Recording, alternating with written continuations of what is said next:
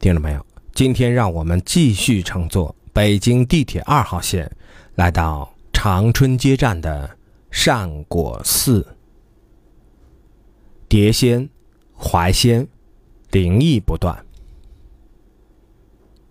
从宣武医院奔北走，在怀柏树街的尽头有一座宣武义园，那里便是古刹善果寺的遗址所在了。如今的宣武义园只是一座再普通不过的社区公园，可古时的善果寺，则是响当当的北京外八刹之一。寺内楼阁相连，蔚为壮观。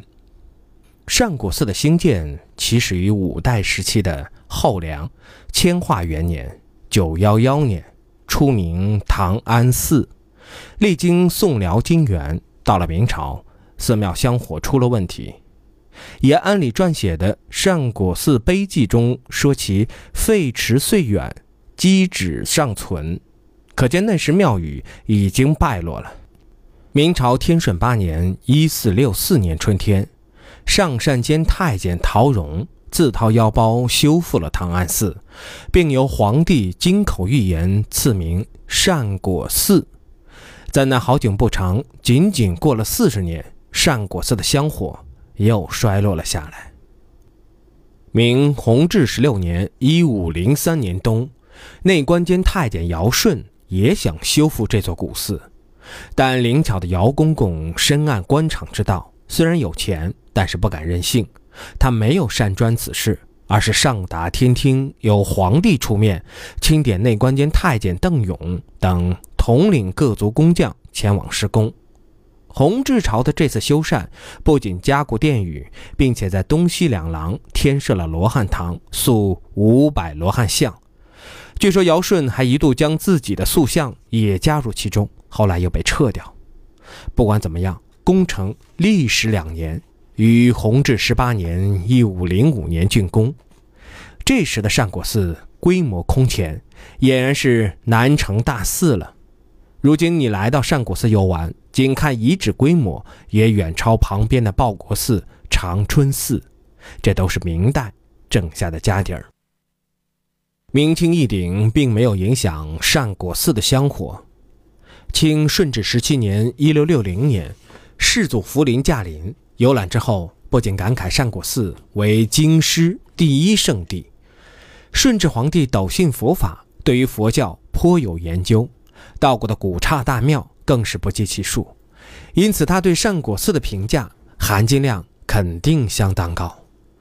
其实从堪舆之学的角度来看，善果寺也确实有过人之处。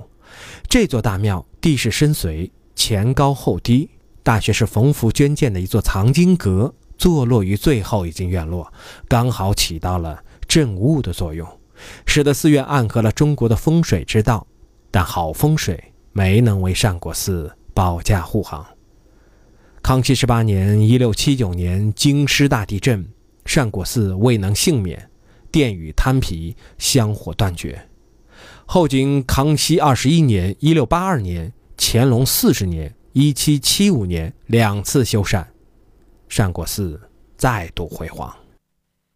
光绪二十六年（一九零零年）夏，八国联军入侵北平，善果寺。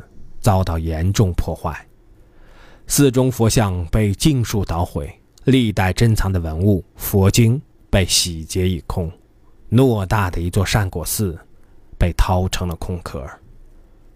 后来恰逢西直门外广善寺于一九零六年辟作农事试验场的一部分，寺中佛像无处安置，便一股脑的移入了善果寺中，以装门面。可怎奈大势已去。进入民国后，善果寺彻底败落了下来。可说来也奇怪，破败的善果寺里气氛越来越诡异，时常出现各种灵异事件。不久便有传说称，寺中多年来隐居着两位蝶仙，在清明到中秋之间，每当夕阳西下之时，蝶仙便翩翩起舞，满园飞翔，从不避人。如果有人喊声“老道”，碟仙便会闻声前来，在人们面前上下翻飞，情意缠绵，久久不去。看着两只碟仙的这股恩爱劲儿，人们便说他们是梁山伯与祝英台的化身。传说寺中还保存有乾隆帝所写序文和御制诗文的仿宋版《碟仙小史》一册，后来被人借去未还，从此下落不明。到了民国十五年（一九二六年），住持僧泽明曾开坛传戒，此为善果寺在历史上的最后一次坛戒。这时，善果寺里又出了怪事儿，有人声称看到了怀仙显圣。据说寺内一棵老槐为了赈济立生，化为人形到河南化缘，结果被僧众识破，槐树当场现出了原形，轰动一时。其实不管是碟仙还是槐仙，都是寺中僧众为了吸引公众眼球而进行的炒作行为，无外乎是编个故事赚取噱头而已。这与今日娱乐圈中的炒作行为真可谓大同小异。碟仙、怀仙的出现，虽然一度招致好事者来善果寺游玩，但很快便不了了之了。下期我们来到复兴门站的都城隍庙，老北京也有城隍庙。